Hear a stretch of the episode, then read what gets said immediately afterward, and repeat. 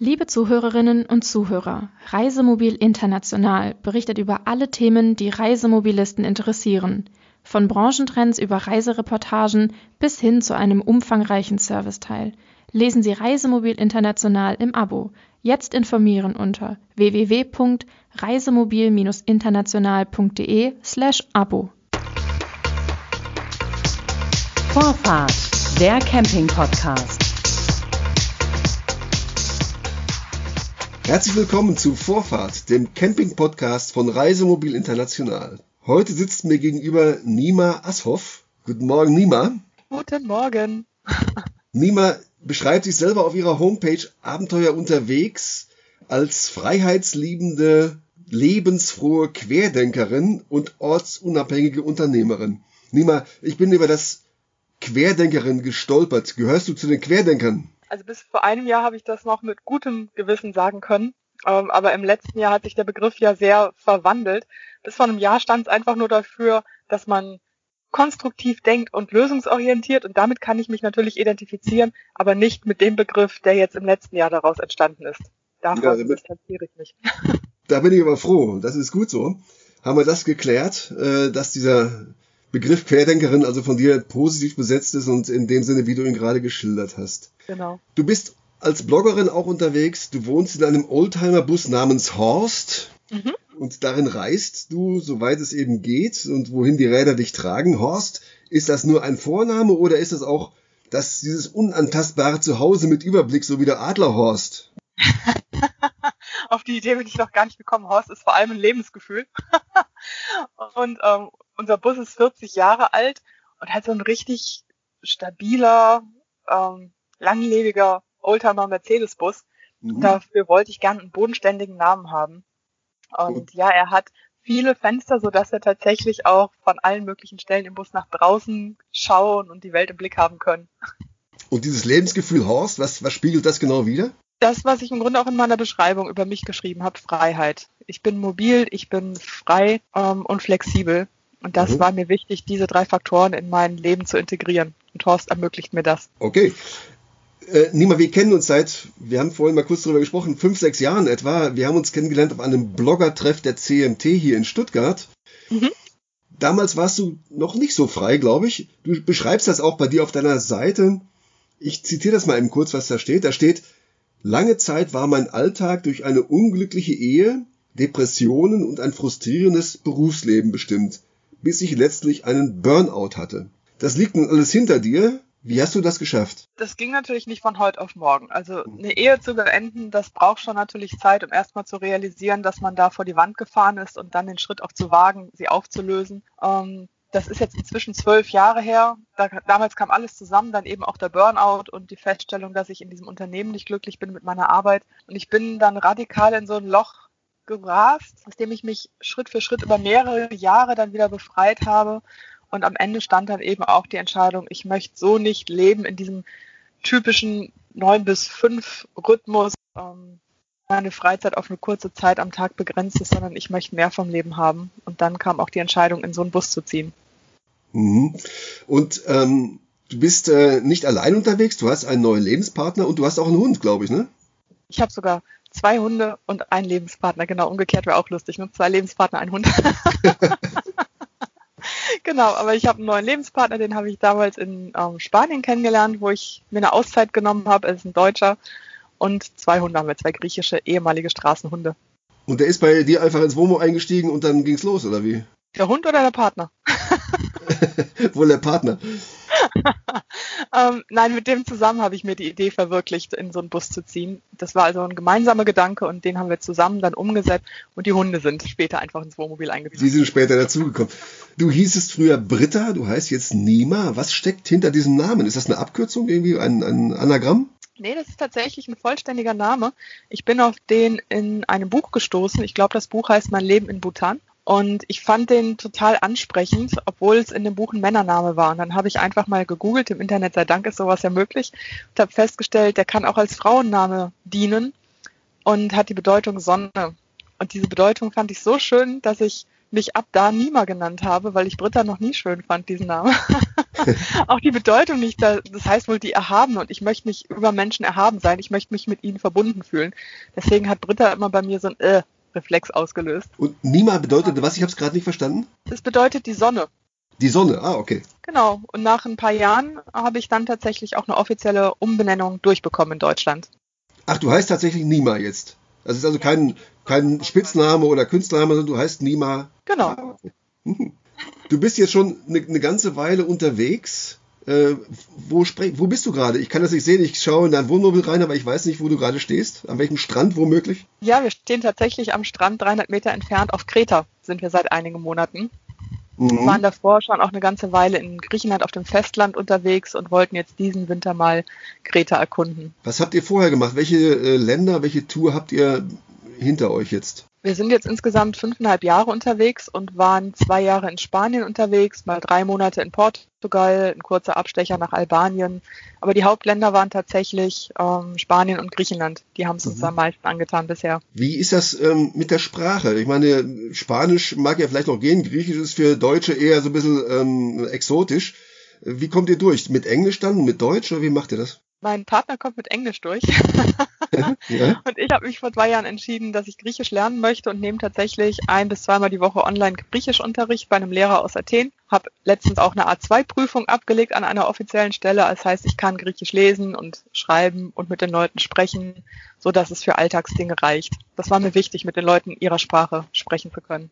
Ja, äh, das heißt, du machst das Ganze auch online dann, nehme ich an, diesen Unterricht, weil er kann ja nicht der, der Lehrer hinterherreisen, das geht schlecht. Ja, genau. Nee, der sitzt in Athen und wir machen das Ganze online, zweimal die Woche. Aha, okay.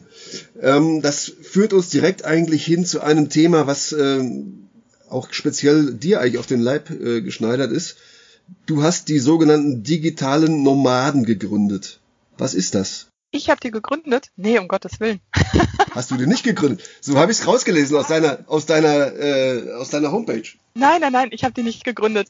Ähm, irgendjemand anders hat diesen Begriff gegründet und ähm, ich werde halt oft als digitale Nomadin bezeichnet, weil ich okay. ortsunabhängig lebe und diesem Bild entspreche. Ich selber nutze den Begriff eigentlich gar nicht so gerne, weil damit auch so ein bestimmtes Bild verbunden ist, dem ich gar nicht entsprechen möchte. Also ich arbeite ortsunabhängig und so beschreibe ich das auch. Was, was meinst du, was ist damit verbunden und äh, warum möchtest du dem nicht entsprechen? Viele haben tatsächlich das Bild, dass die Leute immer nur mit dem Rucksack durch die Welt reisen und dann mit ihrem Laptop am Strand sitzen und von da mhm. aus arbeiten und alles ganz easy peasy und ähm, dann am besten noch passives Einkommen, das steht immer ganz oben auf der Wunschliste. Mhm. Geld verdienen, ohne was dafür zu tun. Mhm. Und das entspricht gar nicht meiner Einstellung. Also meine Arbeit, die ich mache als Coach, die mache ich gerne. Ähm, und damit ist aber auch direkt, direkter Kontakt zu meinen Kunden verbunden und ich liege auch nie am Strand und arbeite von da. Also entweder arbeite ich im Bus oder ich gehe an den Strand. also du trennst wirklich Freizeit und Arbeitszeit, ja? Ja, klar, ja. auf jeden Fall. Äh, du beschreibst bei dir den Reiz des unabhängigen Arbeitens. Du hast gerade diesen Begriff auch selber äh, verwendet. Worin liegt dieser Reiz für dich? Der Reiz ist, dass ich immer wieder an neuen Orten stehe und ähm, dadurch auch für meinen Kopf immer wieder neue Eindrücke, neuen Input bekomme. Das kann also sein, dass ich jetzt ein paar Stunden am Rechner sitze und dann gehe ich raus und stehe wirklich an einem super schönen Strand oder beim nächsten Mal in einem Klettergebiet und kann direkt nach der Arbeit klettern gehen. Oder ich bin einfach mobil und kann schneller das machen, wozu ich Lust habe, als wenn ich beispielsweise in der Stadt wohne. Also diese Flexibilität, das ist das, was ich extrem genieße, viel besser auf meine Bedürfnisse achten zu können und in der Natur vor allem zu sein, weil ich in der Natur leben will und nicht in der Stadt oder einem Dorf. Mhm. Nun ist aber das, ähm, das Reisen, ja, wie soll ich sagen, das Reisen mit einem Reisemobil ist das eine. Das Leben in einem Reisemobil ist aber was anderes. Ich meine, man muss sich das vorstellen. Ihr habt einen, einen Lebensraum von, weiß nicht, acht bis zehn Quadratmetern oder sowas, ähm, den ihr zu zweit euch teilt, noch mit zwei Hunden. Ähm, geht man sich da nicht mal auf den Wecker? Gut, das kann man auch in einer, in einer Wohnung tun oder in einem Haus, aber da kann man sich leichter aus dem Weg gehen als in so einem Wohnmobil. Wie ist das? Es ist ja nicht so, dass wir in einem ähm, abgeschlossenen Wohnmobil leben, das wir nicht verlassen können. Also du hast selber schon gesagt, es gehen sich tatsächlich auch Menschen auf den Keks, die in einem Haus zusammen wohnen und die können sich dann aus dem Weg gehen. Das können wir auch. Unsere Tür, äh, unser Bus hat ja eine Tür. Dann geht halt einer mal raus, macht Sport oder geht spazieren oder geht alleine ins Dorf oder was auch immer. Also wir haben auch hier Möglichkeiten, uns aus dem Weg zu gehen. Wir haben auch zwei Betten, sodass wir also auch sagen können, ich setze mich jetzt hinten aufs Bett und lese was oder gucke einen Film. Das geht schon. Und es erfordert natürlich auch eine sehr offene Kommunikation über die eigenen Bedürfnisse und auch Grenzen, dass man dem anderen sagen kann, hey, jetzt reicht's mir gerade mal. Mhm. Nun brauchst du ja, wenn wir nochmal den, den Vergleich heranziehen mit dem Haus oder mit einer Wohnung und dem Wohnmobil eben, dann ist es so, ähm, also ich jetzt zum Beispiel sitze auch wegen Homeoffice bei mir zu Hause, habe hier mein eigenes kleines Büro, in dem ich arbeite. All das geht in einem Reisemobil nicht. Da kannst du kein Zimmer abtrennen, wo du jetzt nur deine Schreibecke da hast, du deinen Computer und so. Was sind die Voraussetzungen, um dieses unabhängige Arbeiten, von dem du vorhin gesprochen hast, in einem Wohnmobil umzusetzen? Also es erfordert aus meiner Sicht vor allem Disziplin ähm, auch gerade wenn man als Paar unterwegs ist, dass klar ist, wenn ich jetzt sage, ich arbeite, dann möchte ich für eine gewisse Zeit nicht gestört werden, dass der andere das auch respektiert und nicht immer wieder dann irgendeine Frage stellt und dich da rausreißt. Ähm, es erfordert auch, dass ich dann äußere Umstände mal ausblenden kann und nicht dauernd mir bewusst mache, ich stehe jetzt am Strand und will sofort wieder losrennen, sondern halt Selbstdisziplin, Selbstorganisation, damit das Ganze auch funktioniert. Weil ohne Einkommen kann ich mir das auch nicht leisten. Also ich bin da schon gefragt, mich zu fokussieren und das, was ich mache, dann auch ernst zu nehmen, Termine einzuhalten, zuverlässig zu sein. Das hat für mich eine ganz hohe Priorität. Das heißt, die Selbstdisziplin als Basis äh, dafür, dass du jetzt ähm, fünfeinhalb Jahre ähm, dich selber finanzierst und damit auch deine Reisen oder das Leben in dem Wohnmobil? Mhm, genau. Mhm. Viele fragen uns tatsächlich, ob wir im Lotto gewonnen haben oder schon in Frührente sind, weil sich einige Leute, die wir unterwegs treffen, das gar nicht vorstellen können, von unterwegs zu arbeiten. Ähm, ja, und das erfordert wirklich, sich dessen bewusst zu sein, dass es nicht immer nur ich liege am Strand und mach Tralala ist, sondern auch ich stehe an einem Strand und arbeite, während andere Urlaub machen. Das heißt, ihr seid also weiterhin äh, in Deutschland gesetzlich und rententechnisch und so weiter verankert, versicherungstechnisch? Genau. Ja. Das heißt, ihr zahlt weiterhin Steuern nach Deutschland, ihr zahlt in die Rentenkasse ein und so weiter. Genau, all diese Dinge. Das sind ja wichtige Dinge, die sich, ähm, über die man sich klar sein muss, wenn man äh, plant, so etwas zu machen wie ihr. Ne? Dass man also nicht einfach die Brücken abbricht, sondern dass man da schon ganz klare ähm, Verankerungen auch hat. Ja, und es muss vor allem auch jeder für sich selbst den richtigen Weg finden. Ich werde so oft gefragt, ja, wie macht ihr das denn und wie macht ihr jenes? Es gibt auch Bereiche, das sind einfach Grauzonen. Und da kann ich jemandem hundertmal sagen, wir machen das so. Und letztendlich muss er oder sie die Entscheidung selber treffen und auch mit den Konsequenzen leben.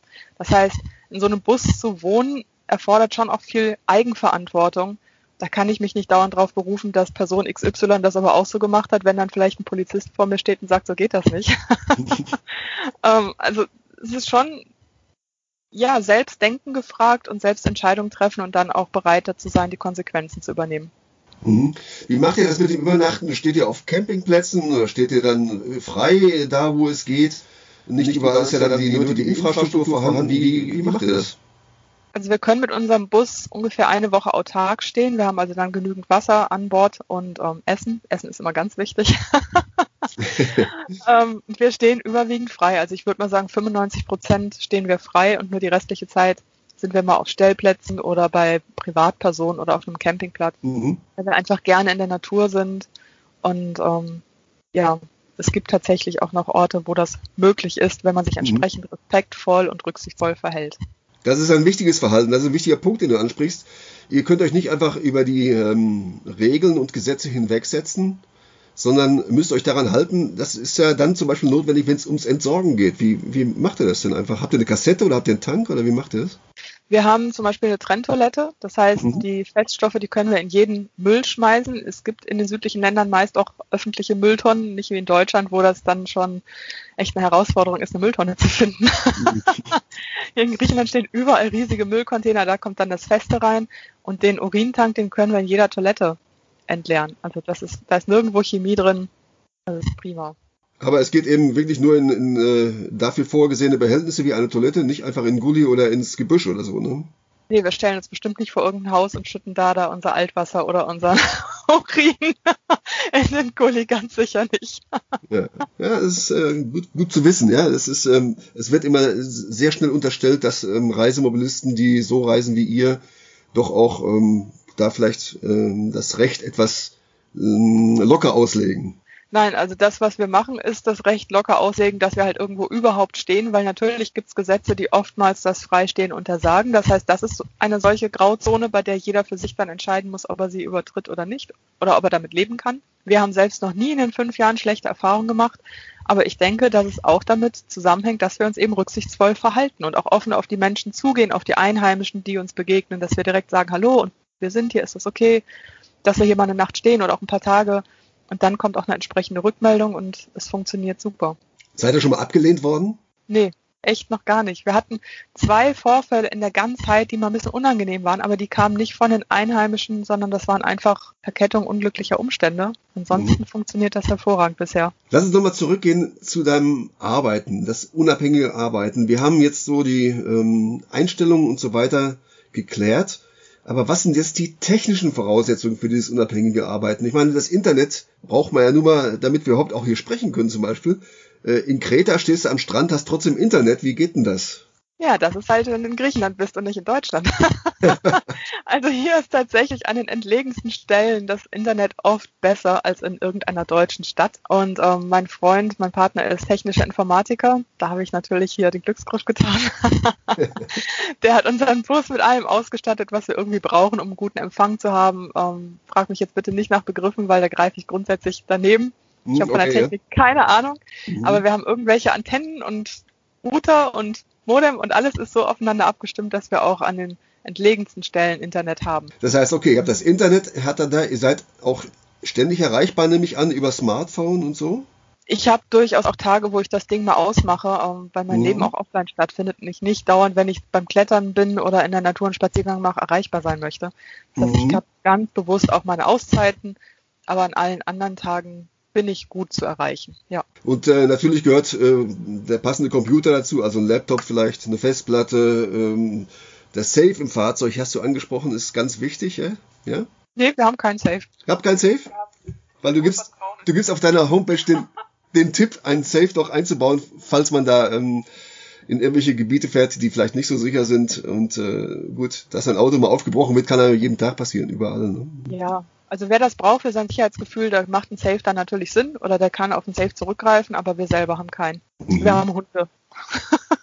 Was ist denn für dich jetzt so als digitale Nomadin, oder das wolltest du ja nicht, aber mit deinem ähm, unabhängigen Arbeiten die größte Herausforderung? Es ist manchmal fokussiert zu bleiben, weil natürlich der Alltag einige Herausforderungen auch mit sich bringt. Das kann zum Beispiel sein, dass es extrem stürmt ähm, letzte Woche hatten wir hier einen Sturm von 80 km/h, da wird der Bus dann durchgeschüttelt. Da kann es dann auch schon mal sein, dass es mit dem Internet wackelig ist. Das heißt, ich muss flexibel bleiben und gleichzeitig fokussiert.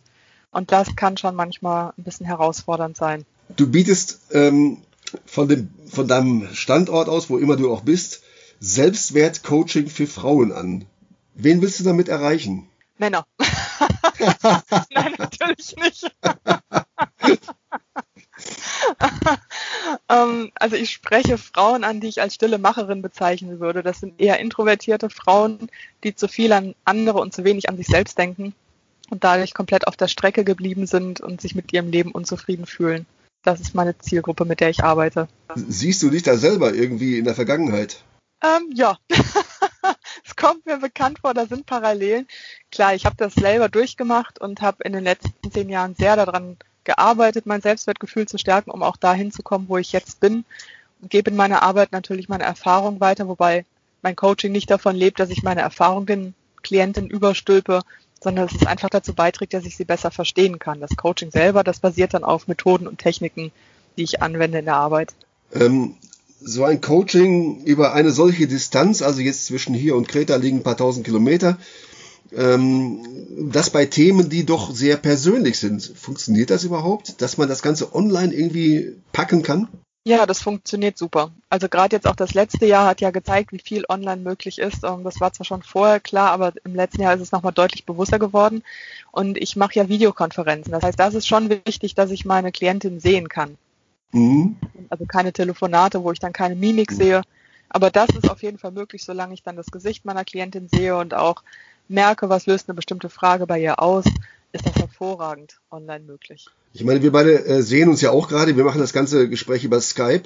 Ähm, ich kann das gut nachvollziehen, was du sagst, weil mir selber auch immer wichtig ist, dass ich mein Gegenüber sehe und auch die Reaktionen im Gesicht einfach äh, erfahre dann und, abschätzen kann, wo bin ich gerade, ja. Also rein, äh, rein stimmungsmäßig, ja.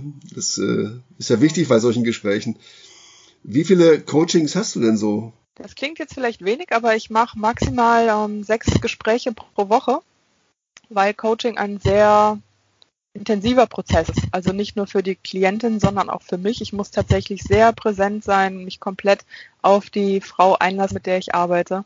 Mhm. Und ähm, deswegen mache ich ungefähr sechs Gespräche pro Woche, weil ja auch noch eine Zwischenbegleitung damit verbunden ist. Dass dann halt Rückfragen per E-Mail kommen und das Ganze drumherum, was mit so einem, mit einer Selbstständigkeit verbunden ist, das fällt ja auch noch an. Also ich arbeite nicht nur sechs Stunden die Woche, da mhm. hängt schon doch deutlich mehr dann dran. Ja, immer klar, solche Gespräche gehen ja sehr in die Tiefe. Und ähm, belasten die dich nicht dann auch? Ähm, gut, ich meine, du hast einen guten Ausgleich, das Meer vor der Tür zum Beispiel.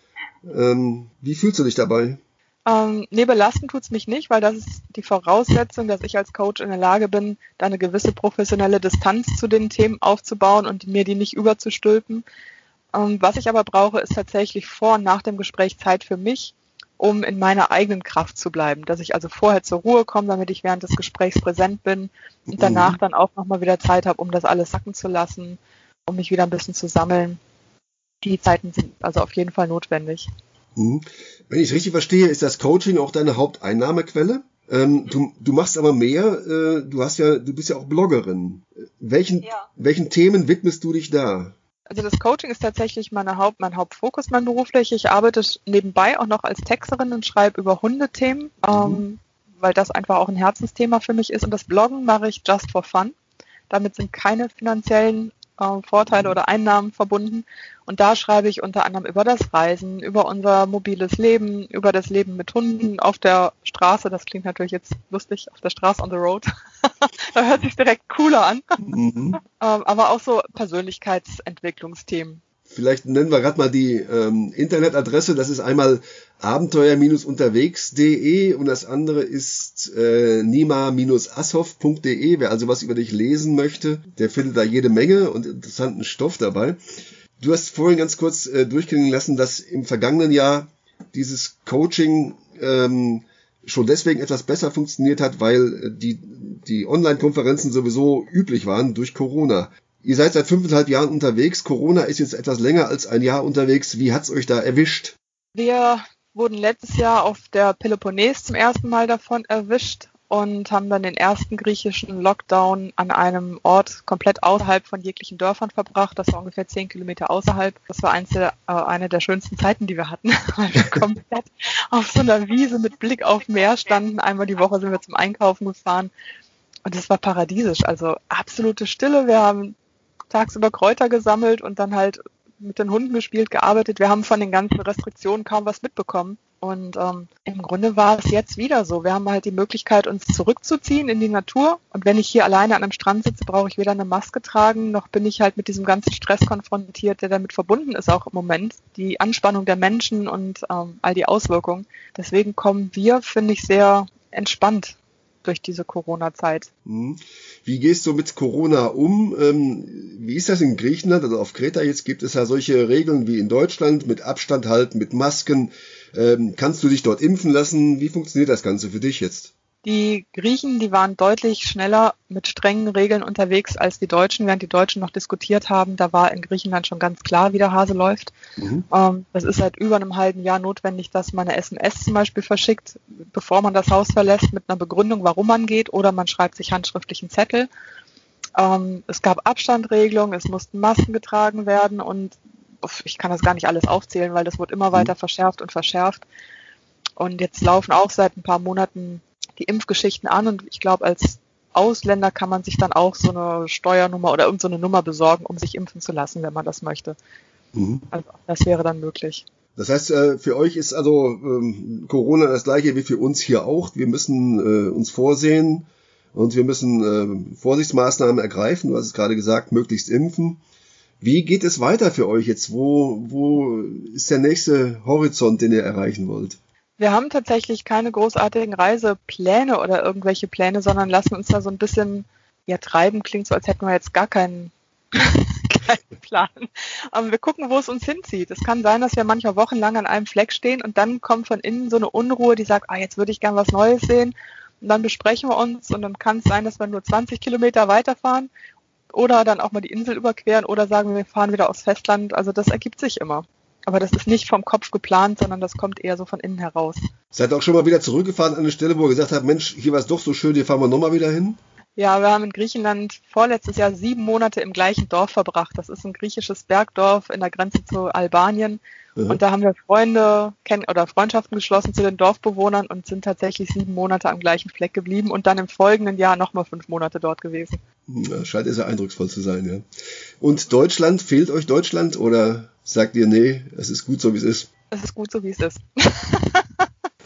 Es fehlt mir nicht. Also ich habe keine wirkliche Verbindung zu Deutschland, was nichts gegen Deutschland ist, äh, weder gegen die Menschen noch gegen das Land. Aber es ist nicht der Ort, an dem ich mich wirklich wohlfühle und an dem ich leben möchte. Ich brauche die Sonne, ich brauche den Süden, die südländische Lebensmentalität. Damit geht's mir besser. Und das Wohnmobil auch? Oder auch mal irgendwann ein Haus und vielleicht doch sesshaft? Nee, davon ist zurzeit noch keine Rede, kein Bedarf. Also wir lassen es weiter rollen mit unserem Haus. Na, ein wunderbares Schlusswort. Ich würde sagen, da lassen wir es bei. Ich bin gespannt, wann wir uns mal wieder treffen. Und ja. vielleicht, ob in Stuttgart wieder auf einem Blogger-Treffen auf der CMT, wenn mal wieder eine stattfindet. Genau, und man weiß es nicht. Ich danke dir, dass du uns den Einblick in dein Leben gewährt hast, Nima. Das war Nima Ashoff. Sie ist ortsabhängige Unternehmerin, Bloggerin, wohnt in einem Oldtimer-Bus namens Horst und reist und ich wünsche ihr alles Gute. Dankeschön. Das war Vorfahrt, der Camping-Podcast von Reisemobil International. Am Mikrofon war Klaus-Georg Petri.